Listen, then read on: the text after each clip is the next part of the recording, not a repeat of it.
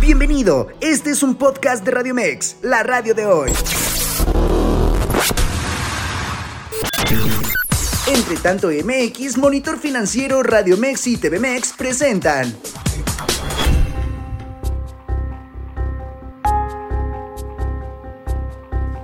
Hola, ¿qué tal? ¿Cómo está? Muy buenas tardes. Bienvenidos a este programa especial con motivo de la jornada electoral que se acerca en el Estado de México para la renovación de la gobernatura de nuestro estado, el estado más importante señora del país, que servirá como referente para el 2024. Tengo el gusto de que en estos ejercicios de periodismo que haremos a partir del día de hoy, 8 de abril, hasta justo el último sábado previo a la jornada electoral, estará acompañándonos una serie de compañeros, colegas, periodistas, pues que todos los días estamos justamente cubriendo la fuente de política y justamente las candidatas que hoy buscan este puesto de gobernadora, la primera gobernadora del Estado de México. Y así de manera semanal estaremos invitando una serie de participantes, de analistas políticos de la vida también pública, eh, algunos inclusive compartido, que pues siempre es importante y enriquecedor escuchar sus comentarios respecto a lo que están hoy ofertando las dos candidatas. Quiero saludar aquí primero en cabina, me acompaña la licenciada Aline González, ella es directora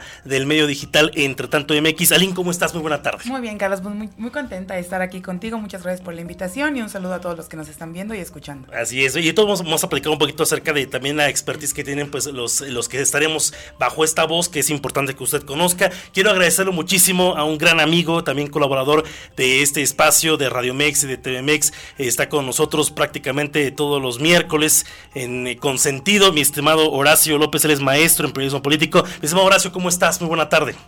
Muy contento de estar aquí en este panel, que esperamos que, venga a fortalecer ese espectro tan importante de lo que es la opinión pública para una decisión tan, tan relevante como es la de elegir a nuestra próxima gobernadora, quienes somos mexicanos. Gracias y muchas gracias también a los, a los compañeros del, del, panel. Muchas gracias, mi estimado Horacio. También está con nosotros el analista político Paco Vargas Francisco, también es colaborador del espacio de Radio Mex Noticias. ¿Cómo estás? Muy buena tarde, Paco.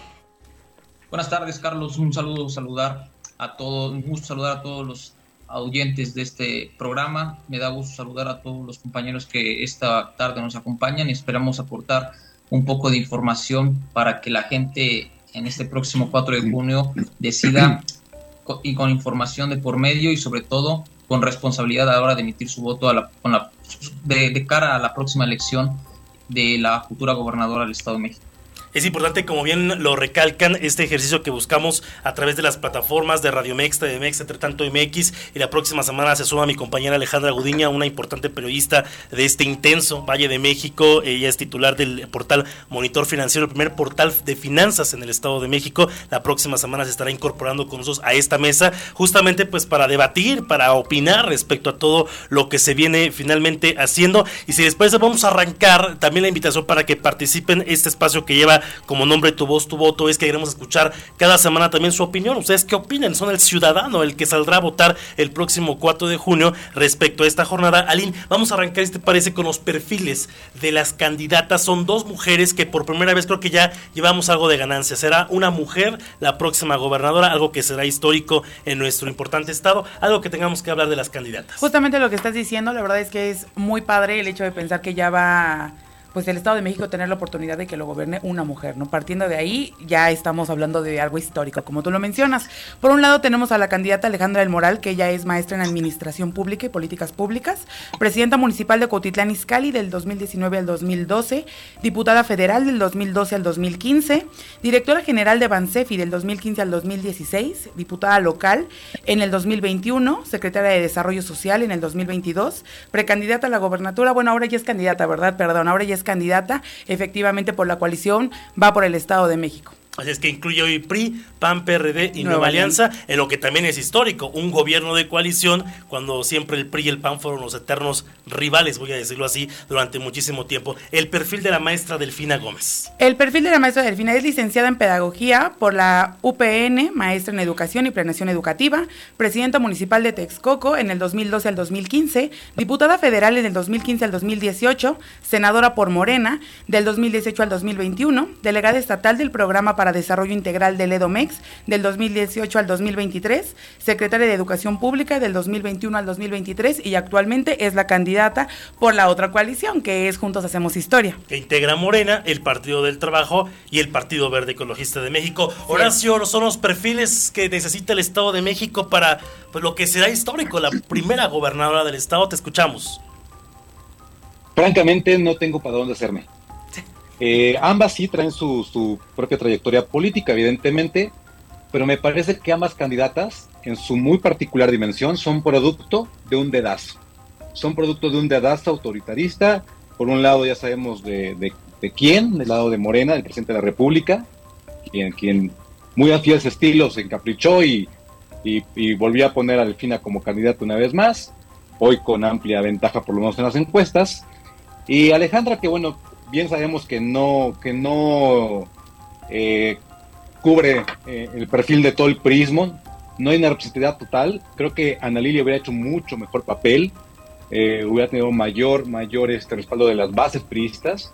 Entonces me parece que sus trayectorias, si bien son necesarias, no son relevantes para poder decir que tienen un perfil competitivo para ser gobernadora del Estado de México.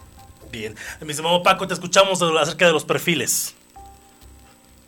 ¿Qué tal, Carlos? Mira, primero mencionar algo sumamente relevante que creo que es lo, que impacta desde el exterior, que es la elección más importante de la que se tiene registro solamente después de la del 2018, es decir, que las elecciones del 2021 y de las del 2022 no se acercan ni por poco a lo que representa esta, que termina siendo la antesala de la del 2024 porque muy probablemente salga una candidata en el 24 a la presidencia, es decir, que muy, muy, probable que lo que suceda en el Estado de México el 4 de junio, de esos resultados y de lo que prevalezca tanto en este mes de abril como en mayo, es lo que se va a repetir a nivel federal. La joya de la corona, como electoralmente se le conoce al Estado de México, es la que nadie quiere perder. Tanto la oposición a nivel federal como, como tampoco en, lo que representa Morena en el Estado de México, que termina siendo oposición al oficialismo que es el PRI junto con el PAN y el PRD. Considero que los perfiles eh, terminan siendo secundarios, sobre todo para los electores que se enfocan más en la imagen que proyecta tanto Delfina Gómez como la licenciada Alejandra del Moral, que al fin y al cabo siento que desde un punto de vista eh, institucional representa más diplomacia y por otra parte la maestra Delfina representa un perfil aparentemente más cercano a la ciudadanía por su origen humilde, por las escuelas donde estudió y por los puestos que ha tenido, ¿no? Ya ahorita podremos tocar el tema de la reputación. Bien, estimada Lynn, acerca del perfil de Alejandra y Delfina, que parecieran muy, muy parecidos, pero la verdad es que la realidad las ha llevado por un camino completamente diferente. La única coincidencia creo que han tenido puestos municipales y federales en este caso. Sí, bueno, evidentemente, eh, como lo mencionaban aquí ahorita, pues no importa de mucho, no lo que hayan hecho, sino lo que, lo que viene ahora. Y más el trabajo que están haciendo actualmente en campaña, ¿no? Convencer a la gente, como lo mencionábamos, el tema de las encuestas, pues ya le está dando el triunfo a una. El trabajo viene y pues técnicamente no importa lo que hayan hecho. Pero sí me parece importante que sí se ve muy diferente, o sea, pese a los perfiles, creo que sí pesa pesa en la forma en cómo se mueven, en cómo expresan, en cómo se juntan. Por lo que nosotros sabemos, ya hay mil reuniones con muchísimas personas, ya hay mil en cada, en cada partido, ¿verdad? Bueno, en cada coalición. Pero que o no, el trabajo que venían haciendo, pues se tiene que reflejar ahorita. El trabajo político que se ha hecho desde el día uno de que ellas empezaron en esta carrera, pues se tiene que reflejar ahorita. Yo creo que el Estado de México necesita una oxigenación, ¿no?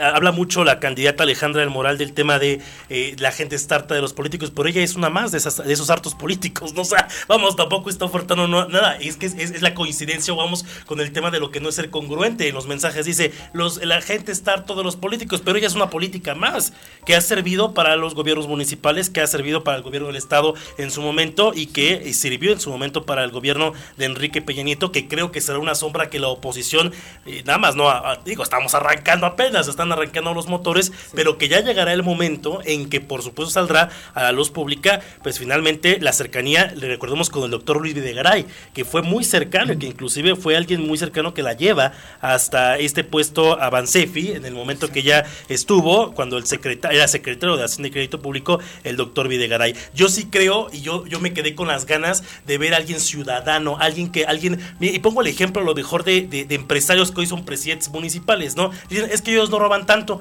Pues porque no tienen necesidad. Esa es una realidad. Quien es empresario conoce finalmente las mieles del dinero, no está finalmente con esa situación de querer ocupar un puesto de elección popular para hacerse rico, que lamentablemente hoy creo que la política se ha vuelto una aspiración para vivir mejor y no la realidad para lo que es la política. Yo sí me quedé con las ganas de ver algún candidato, creo, y coincido con Horacio, hubiera hecho un gran papel Ana Herrera, eh, creo que viene de las bases del prismo, una mujer que en su propia historia, pues no ha sido, vamos a decirle, la, la, la, que viene bendecida desde arriba, y, cosa que Alejandra, no le encuentro yo el mérito, perdón que lo diga, pero no le encuentro el mérito tampoco de hoy darle una gobernatura, lo mismo que a Delfina, ¿eh? Lo mismo pasa porque el miedo que hay es que Delfina no gobierne, que ya platicaremos un poco más adelante. ¿Les hubiera gustado ver a alguien ciudadano como candidato o como candidato, Horacio?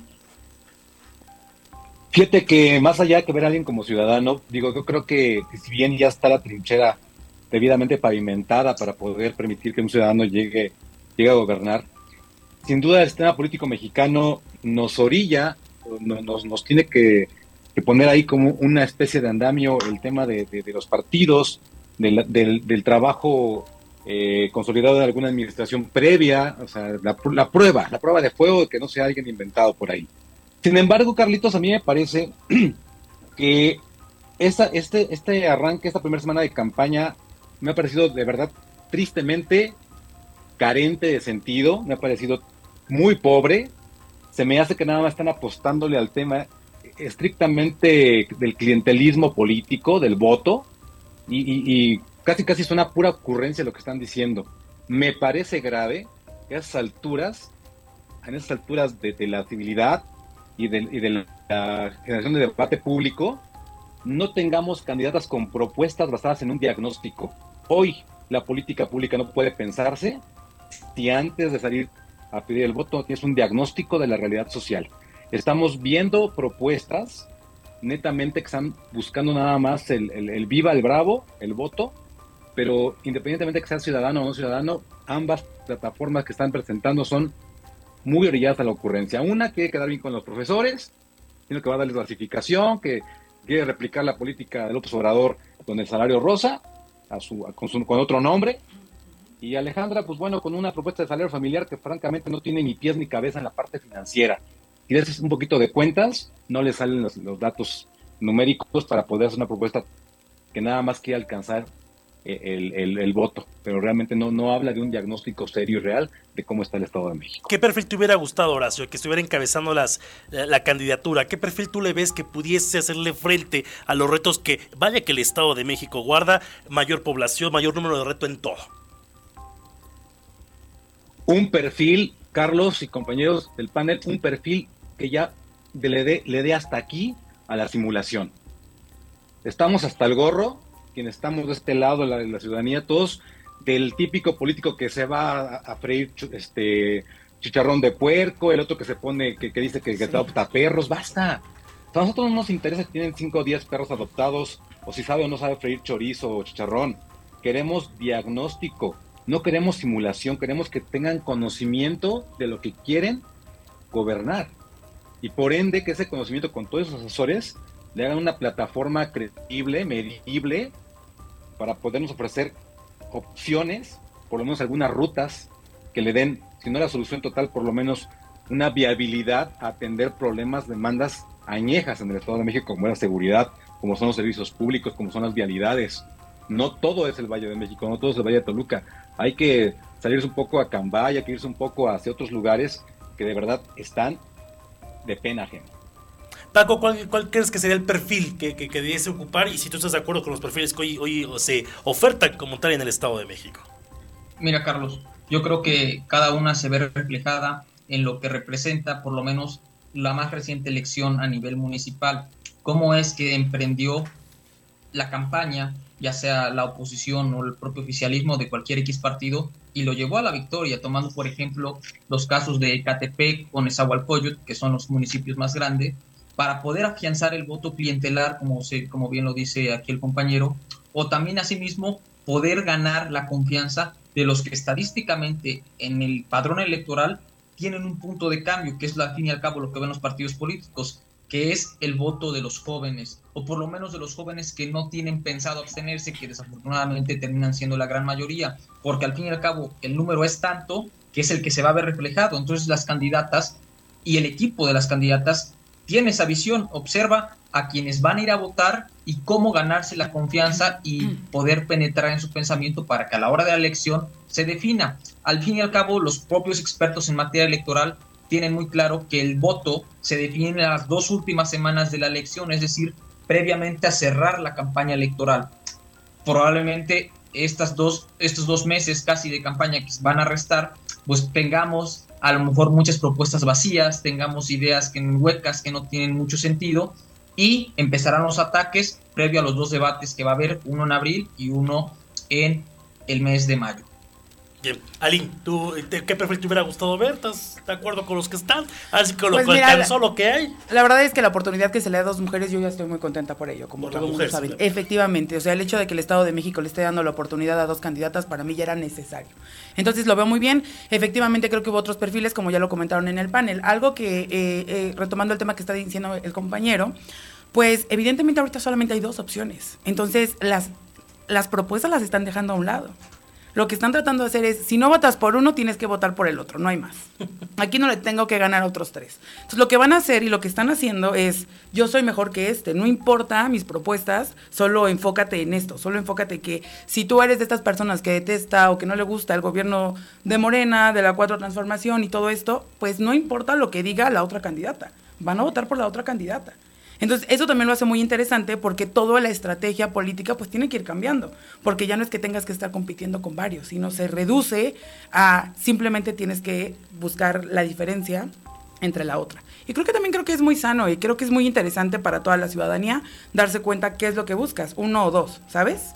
Que ahorita hay que ver también, eh, estamos arrancando, estaba la primera semana de, campaña, pero vamos a ver cuando hablan de la sororidad, ¿no? Vamos a ver hasta qué grado llega. Todo un tema. Porque entre mujeres ha sido un tema que, que, no es de ahora, sino ha sido de muchísimo tiempo. Hay que ver en qué tenor se da. Eh, recordemos que hace unos días también un importante político del Estado de México, bueno, no es líder o vamos a decirlo así, conocido de, la, de las cúpulas del poder, Juan Pedroso, ¿no? Que eh, hay ese comentarios muy fuertes, ¿no? Respecto a esa, si es una familia y que haya la polémica con la que no era una familia con animales o sea, vamos, son situaciones que, insisto, vamos a ver cómo se dan ya en la contienda en el ring electoral. El, miércoles que estuvo aquí Alejandra del Moral vino a Coacalco, eh, fue muy clara en su mensaje. Yo, el tiro está cantado, dijo, el tiro está cantado, soy brava, y aquí el tiro es contra Delfina, pues sí, porque no hay más, o sea, no hay más candidatos, o sea, la realidad es que sí, en efecto es Delfina contra Alejandra. Horacio, tu primer comentario respecto a la primera semana, respecto al formato, el discurso, el método, yo sí me quisiera yo arrancar aquí con el tema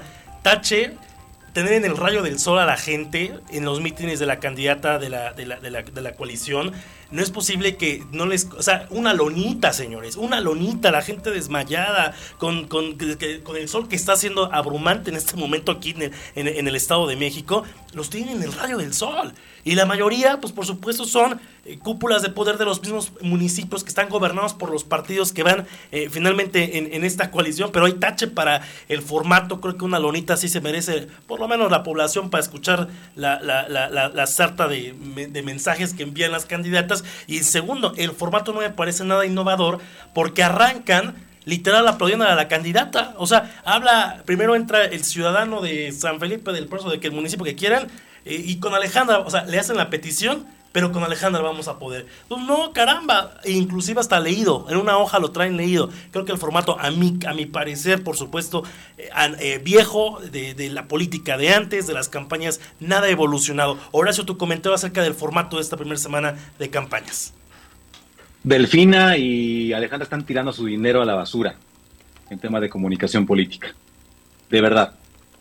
No están haciendo las cosas como debe. Están basando su, su estrategia en una narrativa ya anquilosada, una narrativa que ya nadie le sorprende, en, esquemas viejos que poco están sumando, que poco están aportando para que la gente que está tan apática de la vida política o de la decisión política se sume justamente a tomar una decisión en virtud de estas dos de estos, dos actores que en este momento están jugándose eh, el, el pellejo por la, por la gubernatura. Es decir, yo creo que la construcción de la narrativa tiene que apostar sí y solo sí a perfiles o estrategias o a, una, a, a un mensaje que vaya dirigido justo a convencer, justo a atrapar a la gente que está indecisa. Están hablando de su propia militancia. Es el error. Están enfocando, o sea, Delfina con el tema de, la de, corrupción, de ahí no la sacas. Alejandra, en realidad, no tiene para dónde todo su discurso, o sea, no tiene ni pies ni cabeza. Hay un hay un eslogan de valiente. ¿Valiente por qué? ¿Valiente de qué? ¿Mi valentía para qué va a ir dirigida? O sea, dale contexto. No te imaginas que la gente lo va a asumir. Hay, creo que es una semana lamentable, de muy bajo perfil. Ojalá las siguientes nos puedan otorgar más, más carne de donde, de dónde agarrar, porque en este momento creo que la gente que yo, que yo con la que yo comparto de pronto hinchada laboral o, o amistosa, me han dicho gris, totalmente la campaña gris, no vemos para dónde hacerse, ni los espectaculares, vaya. Es lo mismo de siempre, no hay propuesta, no hay narrativa construida, e insisto, no hay diagnóstico. Nos están queriendo dar, una vez más, a tole con el dedo, con el nombre de salario del bienestar o etc., o salario familiar. En realidad, es una tomada de pelo. Tiene que ponerse las pilas o de verdad la cosa no va a caminar y van a votar los de siempre y puede que se repitan los, las estadísticas, pero creo que es importante que la gente hoy por hoy despierte. O a lo mejor eso le están apostando, Carlos hacer lo mismo para que no se muevan los demás, para dejar dormida a la gente que siga apática, que pueda hacer la diferencia, ¿no? Con su voto. Que los, que los tiempos han cambiado, ¿no? Entonces la realidad es que ante esta evolución de la comunicación, de la forma de convencer hoy al electorado, eh, debe ser completamente diferente y como bien lo dices, yo encontré lo mismo. No puedo creer que, que, que, en una campaña suba un ciudadano a hacer una petición y literal diga mi petición se va a cumplir con usted si voto por usted o porque votamos por usted. Entiende el formato de la campaña, pero es tan cero natural, no es tan... Eh, digo, yo agradecería, escucho a cinco ciudadanos, lo subes y escucho su petición y llego con una propuesta. Pero llegar con una hoja leída de un ciudadano a hacer la Puro teatro. Y, con usted, y, con usted prácticamente encuentro la solución, me parece una idea completamente nefasta. Paco, tu comentario. Es necesario que se eleve el nivel de la política a la hora de implementar el intercambio de ideas, de propuestas y desde luego el debate. Yo creo que se va a implementando, ir implementando a la hora que se publiquen ya los debates para empezar a agarrar de ahí más material el propio equipo de una contra el de la otra. Si bien es cierto, se han acusado de muchas otras cosas ya en esto que va desde de campaña y desde la pre-campaña, porque todos sabían quiénes iban a ser las candidatas desde que se eligió en Morena y en la oposición. Algo que mencionaba la compañera y que quiero rescatar es que en efecto Ahora solamente hay dos candidatos y en este caso son candidatas, algo que no había sucedido previamente en otros estados, por ejemplo, en donde había más de dos candidatos y en donde en esos dos candidatos se dividía entre hombres y mujeres. Aquí solamente hay dos y las dos son mujeres. Entonces eso es algo sin precedentes, muy destacable y algo que se podría asimilar a lo que sucede en Estados Unidos, ¿no? En que votas, eres demócrata o eres republicano. Aquí o eres de la 4T o eres de la oposición de la, de la coalición Va por México o de la, de la coalición oficialista de la Cuarta Transformación las dos también no podrían utilizar un discurso feminista porque no puedes atacar a una a, otra otra persona justificándote que voten por ti siendo mujer. Lo que sí dicen es algo que hasta cierto punto podría considerarse machista. Una se acusa de ser títere y la otra también. ¿De quién? Pues de todo el mundo conoce al grupo Atlacomulco o al grupo Texcoco, que es quienes están detrás de estas dos mujeres. Y no lo digo yo, lo dicen ellas mismas y lo han dado a entender en estas semanas previas al debate que ya se viene en este mes y sobre todo tratando de empujar esa mala reputación y manchar la imagen de la contraparte para que la gente crea que está votando por alguien que representa la antítesis de la que se supone no debería llegar a ser gobernadora del Estado de México lo comentas muy bien, ¿no? De hecho, este, este discurso de Alejandra de que conteste ella, que no conteste sus asesores, que no conteste Horacio, que no conteste Higinio, y dice, o ella en su mensaje ha emitido así como que a mí nadie me manda, pero eso se lo cree ella, porque quienes conocemos la política sabemos quién está detrás de ella, ¿no? Sabemos quiénes son los artífices de que Alejandra del Moral, una mujer del Valle de México, sí, la primera mujer presidenta joven en la historia del Estado de México, cuando gobierna Cuautitlán Izcalli a los 24 o 25 años tenía Alejandra aproximadamente, pero conocemos ahora sí como dirían, pues conocemos las currículas de ambas candidatas, ¿no? Sabemos de dónde vienen y hacia dónde van. Tu comentario, Alina, acerca de esta primera semana de campaña, formato, todo. Creo que me quedo con este tema del que están hablando justamente estamos hablando de que son dos mujeres feministas que les están dando esta, este lugar ¿no? de toma de decisión que las mujeres han peleado durante bastante tiempo. Y me queda claro que pues los eventos de Alejandra pues son los eventos del gobernador Alfredo del Mazo. Misma estructura, mismo formato, misma gente, hacemos exactamente lo mismo. Pero pues tampoco me vas a decir que el formato que trae fin está increíble. O sea, tampoco se puede decir que trae, ella sí trae la mega carpota, ella sí trae 27 pantallas. al menos le está para ir solo a la gente. Y espera, y aparte de ello, ella habla después de la hora que se avienta Mario Delgado, de la hora que se avienta Horacio, después, después ella habla con una exposición que son 77 láminas, en las cuales yo te pregunto, ¿cuáles son sus propuestas? la gente se pierde. La gente se pierde en una totalidad, o sea, también está manejando ella, al igual que la candidata, evidentemente, el tema del salario, el tema de equidad de género, ¿dónde se está viendo en sus discursos? O sea, yo honestamente yo no veo una equidad de género. Yo no veo una equidad de género donde tienes a 20 hombres arriba y tienes a la candidata del final. Perdóneme, pero yo no lo veo. solamente ves a Marta Guerrero, que es la única. Y que va a algunos eventos, tampoco estamos como en todos y esa es la realidad. Hasta en precampañas tampoco estuvieron al 100. Entonces sí es un tema que están manejando mucho, pero tampoco lo están acomodando como debería. Mencionan el salario de ya saben quién, ya sabemos qué salario estamos hablando, todos, todos sabemos. Este tipo de no vamos a decir, no vamos a hacer, se vuelve muy triste. O sea, la verdad es que eh, el arranque de campaña de Alejandra me queda claro que pues yo lo he visto en mil veces en todos los eventos de Alfredo del Mazo, ¿verdad? Del gobernador. Pero el evento de Delfina, pues también yo de verdad creo que está perdido. Yo creo que la narrativa que están ocupando es nada nuevo sigue siendo lo mismo de siempre. De los dos lugares. Las dos formas, los dos formatos, sí siguiendo siempre como su, a su Dios, ¿no? A su, a su creador, vamos a decirlo así, al creador de cada una de las canciones, porque Delfina ocupa mucho, muy el formato de, López Obrador, ¿no? El formato en el cual tiene que hablar, aparte de su narrativa muy mesurada, de eh, los 100 años del prisma, hay que sacarlos. Pues sí hay que sacarlos, pero ¿para qué? ¿Para qué se van a sacar? Si hoy vemos un trabajo federal que deja mucho que desear. Y si ese trabajo federal se va a traer al Estado de México, pues ya no sabemos, así como ya no sabemos cómo estábamos mejor, si antes o antes menos con peor. lo que menos peor, ¿no? Que esa es una realidad. Si me permite, vamos a hacer una pausa comercial, si me lo permite, para regresar y justamente hablar de las propuestas. Como bien dice, algo que me sorprendió mucho a mí de Delfina es que ella presentó un plan de gobierno. Ella no presentó propuestas. Ella ya hizo un plan de gobierno literal asegurando casi casi voy a ganar. Y sí, a lo mejor si hoy la elección fuera, No hay una sola encuestadora que dé por ganadora a Alejandra del Mural. Todas las encuestadoras dan por ganadora en este momento a Delfina Gómez. Ahí esto una semana de campaña, pero me sorprendió mucho que la maestra Delfina salió con una con un plan de gobierno, o sea, ni siquiera con propuestas. Regresamos para platicar si les parece, Horacio, Paco, Alín, acerca de las propuestas de las candidatas a la gobernatura del Estado de México. Ya regresamos, tu voz, tu voto, elecciones Estado de México 2023. Ya regresamos.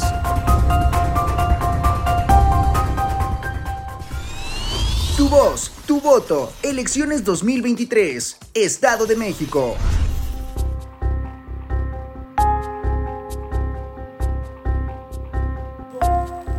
Continuamos con más en esta segunda parte, ya después del corte comercial, tu voz, tu voto, elecciones Estado de México. Vamos a elegir gobernadora, ahora sí que gobernadora del Estado de México el próximo 4 de junio. En este ejercicio les decimos que lo que hacemos es finalmente darle una idea de cómo está el panorama a través de voces autorizadas, dirían, para poder escuchar sus opiniones. Está Paco Vargas, está Horacio López, está Alín González y su servidor Carlos Gómez Camacho. Vamos con las propuestas. Esta semana que fue de propuestas, que yo le decía, yo me sorprendí por el tema del, plan de gobierno de Delfina Gómez en lugar de propuestas como tal. Horacio, ¿qué te parecen las propuestas? Si es que hay. Como bien lo comenté hace un ratito y para no verme tan repetitivo, me parece que no están aterrizando, me parece que están eh, lanzando simples llamaradas para atraer la atención de la, de la, militancia clientelar. Y creo fundamentalmente que si no hay diagnóstico, no puede haber propuestas que se puedan aterrizar. Es decir, el salario familiar es una tomada de pelo, no tiene, eh, ahora sí que desarrollo financiero, no, no alcanzaría el presupuesto estatal para poderlo financiar. Ahorita les doy cifras si quieren, obviamente lo tengo trazado. Y segundo, el tema del, salario mujer del bienestar, lo que trae Delfina como su principal propuesta en este, por lo esta primera semana, me parece igual, que es nada más cambiarle las cosas de nombre, pero que no está atendiendo los problemas de raíz. El asunto, Carlitos, auditorio, no está en regalar a, los, a, lo tonto. El asunto no está en hacer tarugadas como, candidato, está en hacer un diagnóstico real de la situación del Estado y a partir de ahí generar propuestas, insisto, medibles, verificables, que puedan a la gente darle una opción, darle un, camino. Y, hablo de temas, sí, de, la, de la seguridad, pero también hablo de temas de la economía, hablo por supuesto del tema de la, de la paridad y sobre todo pues, de, la, de, la ausencia de justicia social que está en el Estado de México, que es un tema que yo, con el cual yo iniciaría a, romper el paradigma de eh, prometer dádivas y mejor generar estrategias que apuesten por cambios paulatinos en temas, insisto, como la justicia social, como la pobreza, como la educación. E, es grave, Paco, preguntarte, es muy grave ya que hoy toda la política pública tenga que ser regalar dinero, ¿no? Es muy grave. Mira, yo creo que los candidatos lo que están haciendo específicamente Delfina, obviamente, y en este caso Alejandra, pues yo creo que también ya se dio cuenta que lo más rentable y redituable política, mediática y electoralmente hablando es prometer cosas que generalmente la, la gente comprenda, digiera y aterrice más fácil, ¿no? Que, sepa que pues si me van a dar una dádiva, que si me van a dar un apoyo, pues me va a beneficiar. Algo que a lo mejor la gente le cuesta entender, algo que haga en un discurso muchísimo más difícil de comprender, aburrido, tedioso y largo, probablemente no lo comprenda muy bien el lector promedio en el que está en el campo, el que está en las zonas rurales, que es donde está el famoso voto duro, y ese es el que le importa a los candidatos, específicamente al que tiene el poder. Ellos tienen ya muy bien cimentados sus estudios previos para saber en dónde están ubicados cierto tipo de electores, por lo menos eso quiero creer que lo tiene el PRI, que siento que en el caso de la coalición Va por México del PRI PAN PRD, tanto el PAN como el PRD le dejaron la chamba de ese sentido al PRI, que es el que tiene más experiencia en ese tipo de asuntos específicamente y sobre todo en el EDOMEX. Municipios clave, zonas clave, distritos en donde afortunadamente eh, han logrado contener esta ola morenista que eh, ha, permeado en todos todas partes del país, pero que al fin y al cabo saben que el discurso oficialista, por ejemplo, del presidente López Obrador, tarde o temprano termina siendo más redituable que una propuesta llena de, de ideas coherentes, de propuestas reales, que realmente se vean reflejadas en el bienestar de la gente. No, aquí simplemente se van a rebajar a un discurso de injurias, de ofensas, de incluso difamación, porque al fin y al cabo eso es lo rentable, ¿no? Bien, a ver, Aline, tus comentarios respecto a estas primeras propuestas que, digo, lo, lo tomamos como el tema del salario familiar y el de mujeres con el bienestar o por el bienestar, porque pareciera que fue la, propuesta magna de esta primera semana. Sí, evidentemente fue lo más fuerte porque pues es como que las con las que se puntean, ¿no? Las candidatas. Pero pues en el caso de la candidata Delfina, pues en una de sus propuestas es hacer el suburbano de lechería la IFA, que esa propuesta pues ya está hecha, ¿no? O sea, ya es una, o sea, no entiendo qué es lo que está proponiendo ahí. Y varios datos que tú dices, exactamente lo que dijo el compañero, es, importante endulzarle el oído a la ciudadanía que realmente sentarse y decir esto es lo que funciona o esto es lo que no. En el tema de mujeres, bueno, pues habla acerca de que la mitad del gabinete va a ser de mujeres. Pues yo en los eventos no veo a la mitad de mujeres ahí, entonces, bueno, pues quién sabe cómo le vayan a hacer. Mejorar el salario rosa, bueno, pues es lo mismo que vienen haciendo y lo mismo que se han quejado durante tanto tiempo, ¿no? Unos por, por algunos eh, programas y otros por los mismos programas. Em, algo que también creo que es muy importante, eh, hablan acerca de pues tener como estas nuevas estrategias para evitar riesgos en las mujeres, ¿no? Para que tengan mayor seguridad en el Estado de México, que sabemos que es un tema sumamente complicado, ¿no? La violencia que vive la mujer en general. Pero pues en el país está pasando. ¿Cómo se va a hacer? ¿Cuál es la propuesta real? Decir, las voy a cuidar, pues sí, oye, muy padre, pero realmente...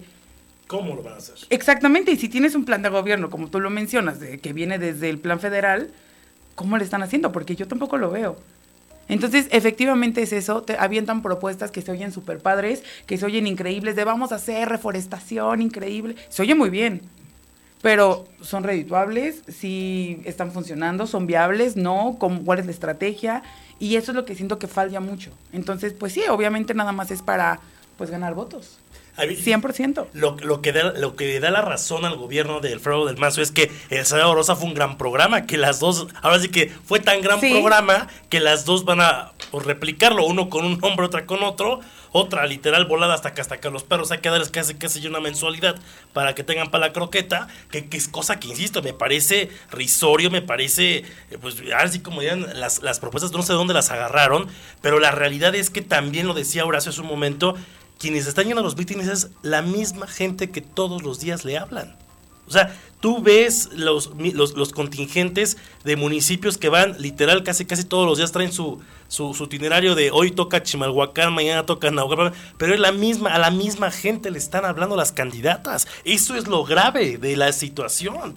Y es donde creo que se le tiene que dar un revés por completo a la forma de hacer hoy campañas. Porque estás haciendo lo mismo que lo hizo en su momento Arturo Montiel, que lo hizo Enrique Peña Nieto, que lo hizo Rubiel Ávila Villas. Lo hicieron todos por igual. Que debo de considerar que al momento de querer innovar en la forma de comunicar, recordemos al, exgobernador Erubiel cuando sacó los informes a través de internet, a través de un formato que fuera diferente, de llegar a otras comunidades completamente diferentes, sí, a lo mejor apartadas de quienes no tenían un uso de internet, a lo mejor, que el Estado de México hay mucha comunidad, pero hay que estar escudriñando nuevos públicos y es cosa que las dos candidatas hoy no están logrando prácticamente permear. Me, me, da mucha risa porque parecía entonces que el Salvador Rosa es el programa estrella, pero también sabe el equipo de Delfina que si no lo hacen de esa forma tendrían perdida la gobernatura por el nivel de apoyo hoy que se da con el tema del Cerro Rosa. Justamente lo que decía Horacio hace un momento, lo platicábamos antier, Aline, de hay que ver la viabilidad financiera en dar el salario a las familias.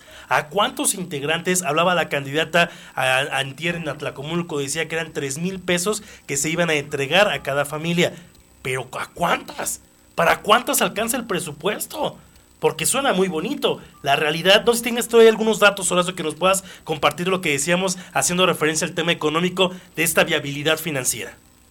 Bien, estamos hablando de que eh, son 4.5 millones de familias que está calculando Alejandra del Moral. Esto haría, o sea, bimestralmente el apoyo de 3 mil pesos. Al año estamos hablando de 81 mil millones de pesos. Imagínate cuando el presupuesto del Estado anual es de 356 mil millones de pesos.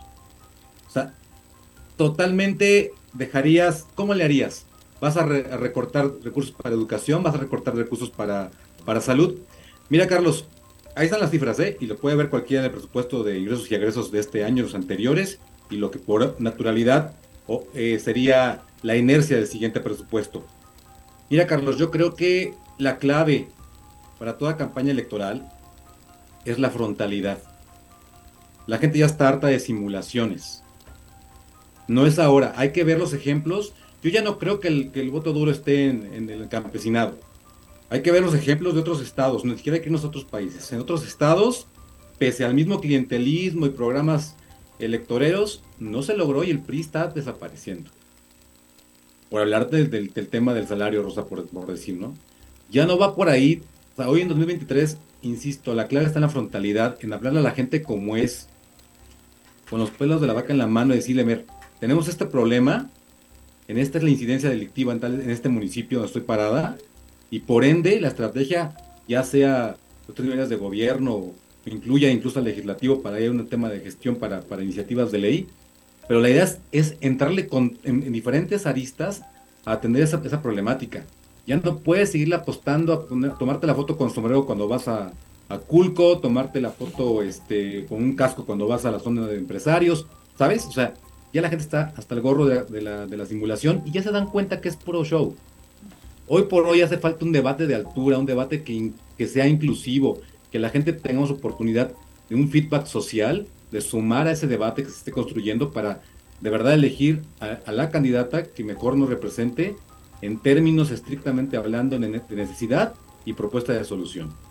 Hace falta lo que comentábamos antes de entrar eh, de la pausa, eh, traer a los mejores del Estado de México, ¿no? Traer a los mejores, a, los mejores cuadros del Estado de México en economía, en salud, en educación, y la candidata que lo logre, o el partido que lo logre, porque a lo mejor no va, no, no va a tocar en estas, porque por lo que veo, de verdad, lo que veo es una campaña más de las que hemos ya prácticamente vivido. Ojalá algún día algún presidente, algún gobernador, algún presidente municipal, ya no me voy tan lejos, de verdad llame a los mejores hombres y mujeres hacer esos grandes equipos para sacar adelante este país. De otra forma no se va a poder.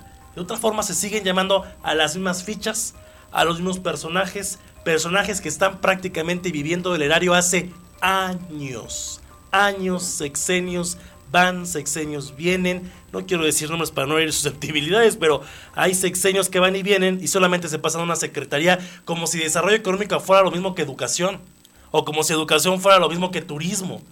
Caramba, traer a los mejores, a las mejores mujeres y hombres para enriquecer y generar con ello un mejor Estado de México. No quiero eh, concluir este, este, este primer programa con el tema de las encuestas, que las encuestas pues hoy indican que todo va para eh, los, dados dados para Delfina Gómez, pero también por experiencia de las encuestas, aquí en el Estado de México hemos visto perder municipios que llevaron prácticamente toda la campaña en primer lugar a los candidatos y en la jornada electoral el revés, han perdido.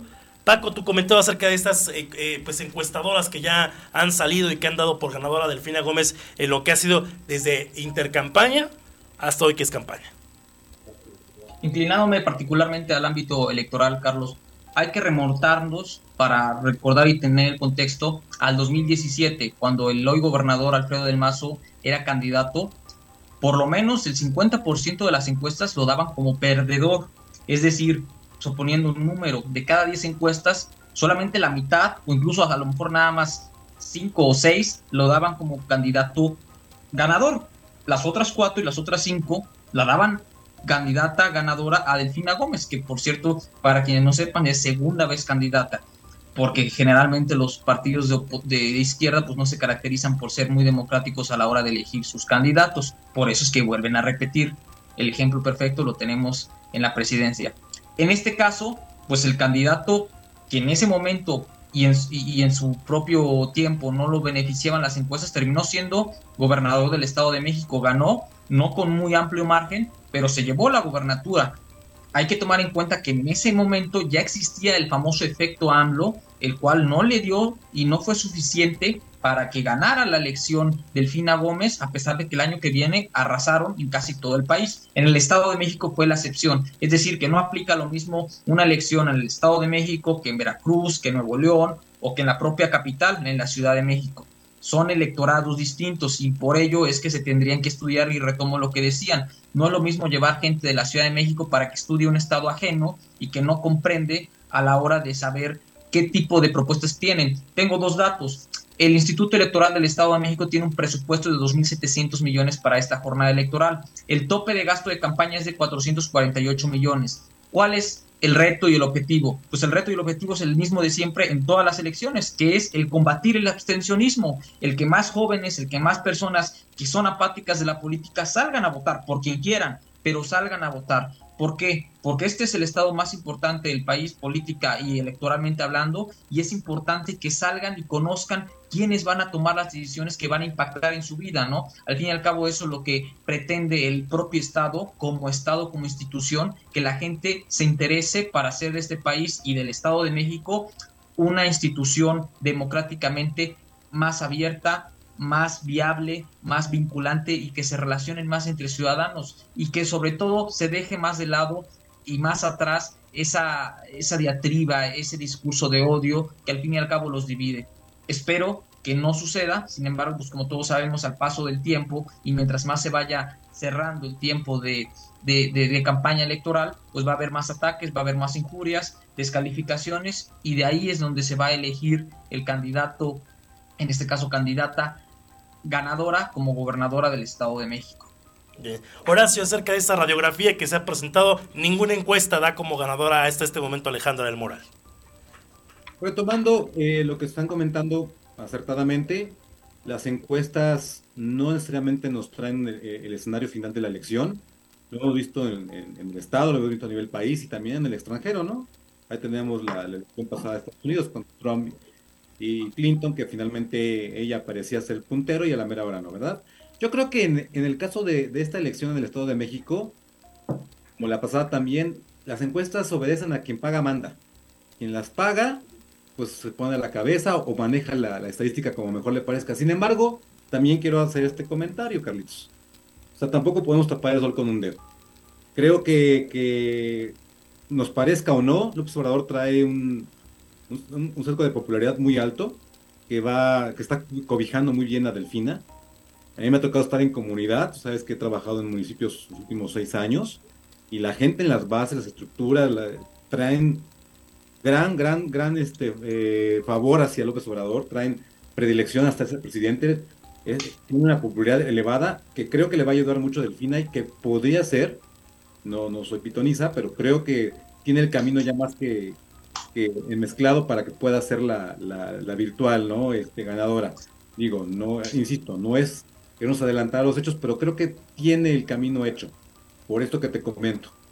Y algunas encuestas que han hecho trabajos serios, me parece que la del economista eh, financiero, perdón, es una, una, casa encuestadora que está haciendo un trabajo pues decente, sí está dando unos indicadores de que la, la, el fin va por arriba, como la mayoría, insisto, no podemos tapar eso con un dedo. Creo que le va a ayudar mucho la popularidad del presidente, pero también creo que en lo que en este mes y tres semanas que faltan de campaña podrían definirse algunas otras variables estadísticas que pudieran afectar a Delfina o, o, eh, o beneficiarla que tomando como, como referencia el tema de lo que platicábamos de que muchas veces las encuestadoras vienen y que pues no viven en el Estado de México, obviamente, pero quiero retomar solamente una, que es de ese plan de Juan Carlos Villarreal, que es un pues, importante personaje de la vida pública en el Estado de México. Hablaba prácticamente mayor a 18 puntos de diferencia de, entre Delfina y Alejandra. Y que insisto, la seriedad, porque Juan Carlos tiene años dedicándose a ese tema y trae pues muy bien ahí, eh, pues, de, manera latente el, el sentir de la población y esos ejercicios que de hecho los va actualizando. Eh, y no, no, no de mérito el trabajo de las encuestadoras, pero sí creo que hay que conocer también el Estado de México para poder finalmente presentar una radiografía más completa. Alin, tu comentario de las encuestadoras. Bien, algo que creo que es sumamente importante y que no podemos dejar de comentar es que ahora viene un gobierno de coalición. O sea, esto sí cambia muchísimo todo. ¿no? En las locales en el Estado de México, las encuestas ponían en primer lugar en Cuautitlán Izcalli Morena, en Tlanepantla Morena, en Coacalco Morena, en todos lados. El gobierno de coalición o este nuevo grupito que están haciendo de amigos, que ahora ya son súper amigos, pues la verdad es que sí va a impactar, sí impacta. Entonces, para mí es muy importante, como lo mencionaban, eh, el, el, gobernador Alfredo del Mazo, pues sí no iba en la cabeza en todas las encuestas, pero ahora va en coalición, ahora no va solo PRI, ni solo PAN. Entonces, la verdad es que no podemos eh, minimizar el trabajo de las estructuras que tiene el PRI, las estructuras que tiene el PAN, ¿no? Medianamente, y el trabajo que están haciendo en conjunto. Mucho se hablaba en esta semana de que no estaban trabajando de la mano, y creo que en este momento lo vemos en redes, lo vemos en los eventos, cuando van los diputados, cuando van esto, cuando va todo, sí están haciendo un trabajo en conjunto. Entonces, para ver cómo les funciona, porque en muchos municipios del Estado de México, pues los pudieron recuperar en las pasadas, ¿no? Y que cierro ahí el día del registro de Delfina, no sé si ustedes lo percibieron de esta manera, pero dejaron de manifiesto el respaldo que trae Delfina cuando vienen los más de 22 gobernadores de todas las entidades del país a respaldar a Delfina. Yo me pongo a pensar, si imagínate cada gobernador opera cierta región del Estado de México, el recurso, el equipo, vaya que la tiene, la tiene difícil, aunque lo debo de decir, debo de aplaudirle. Alejandra del Moral está chapalante, está chap, es entrona.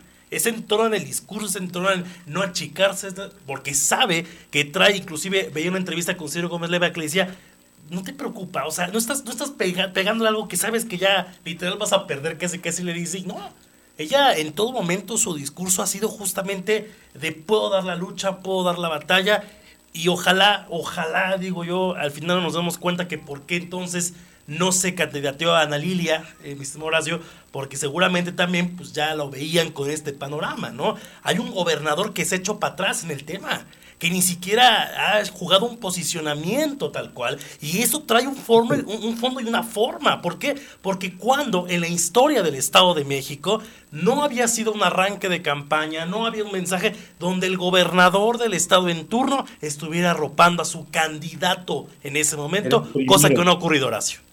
Era el primero que tenía que haber estado. Claro, claro. A todas las luces que no está acompañando el proceso que algún tema tendrá por ahí que está atendiendo que no le está permitiendo salir a levantar la mano de su candidata.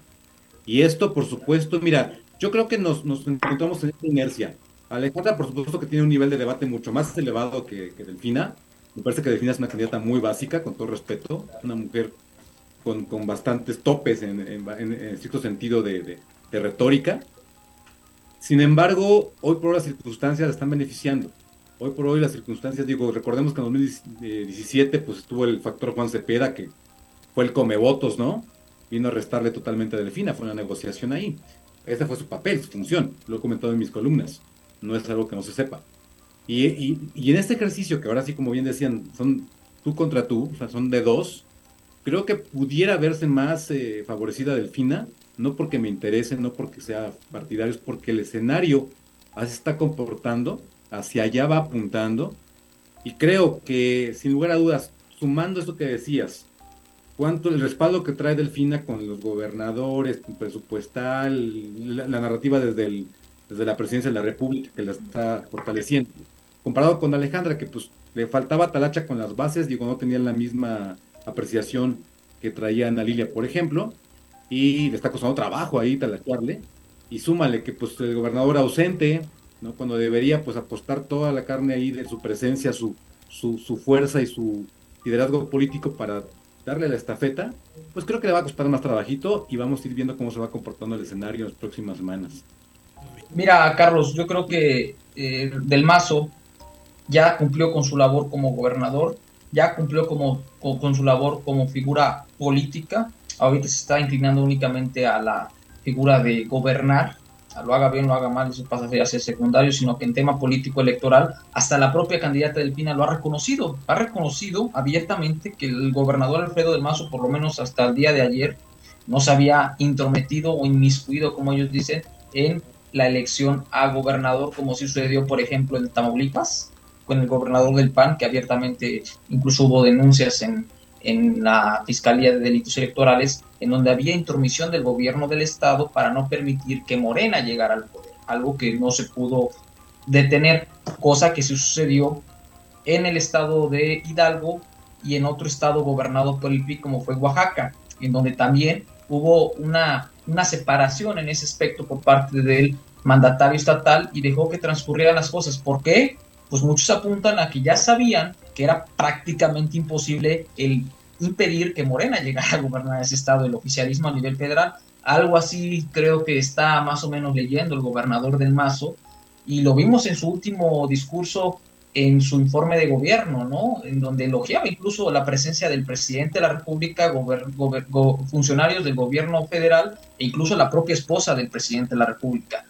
Hay un mensaje por ahí en donde yo creo que el gobernador del Mazo trata de ser como buen priista que es diplomático y apartarse un poco más de lo que es este terreno de injurias, de descalificaciones. Y yo creo que también por ahí va el discurso de Alejandra del Moral, la cual pues ha intentado tratar de relucir con este discurso de valiente el enfrentar a toda una maquinaria a nivel federal de, como tú bien mencionabas, infinidad de gobernadores, funcionarios, delegados, del propio gobierno, de la Secretaría de Bienestar, que es la que maneja todo este recurso infinito, y que al fin y al cabo vamos a ver si termina siendo lo suficiente para ganarle. Eso es lo que leen las encuestas, por eso es que Delfina está hasta arriba, no por mucho, pero sí está hasta arriba, y eso también es lo que leen muchos artistas políticos, llamémoslos actores políticos en el Estado de México, lo vemos ahorita recientemente en Ecatepec, donde figuras del PRD ya migran a Morena ¿Por qué? Pues porque ellos mismos leen en los escenarios que saben que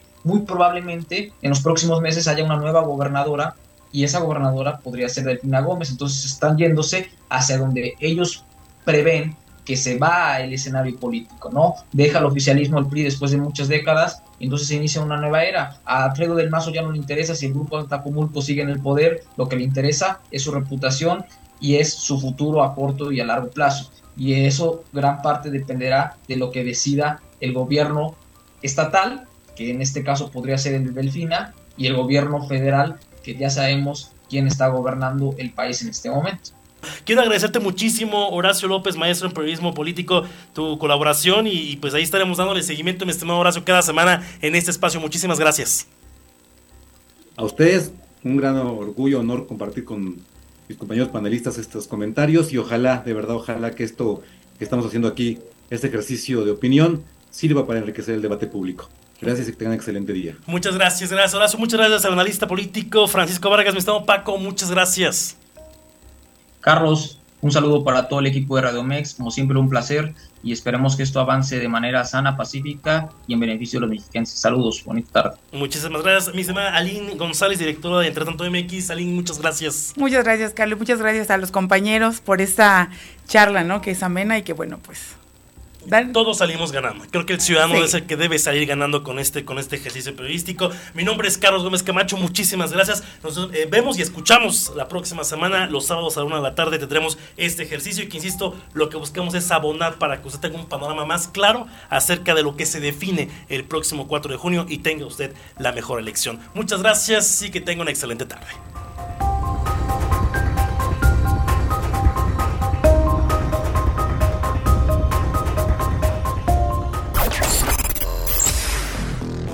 Entre tanto MX, Monitor Financiero, Radio Mex y TV Mex presentan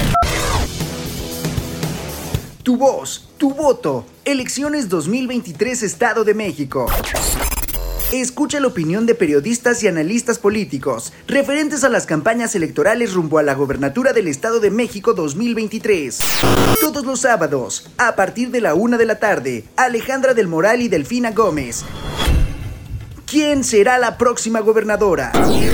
Tu voz, tu voto. Elecciones 2023, Estado de México.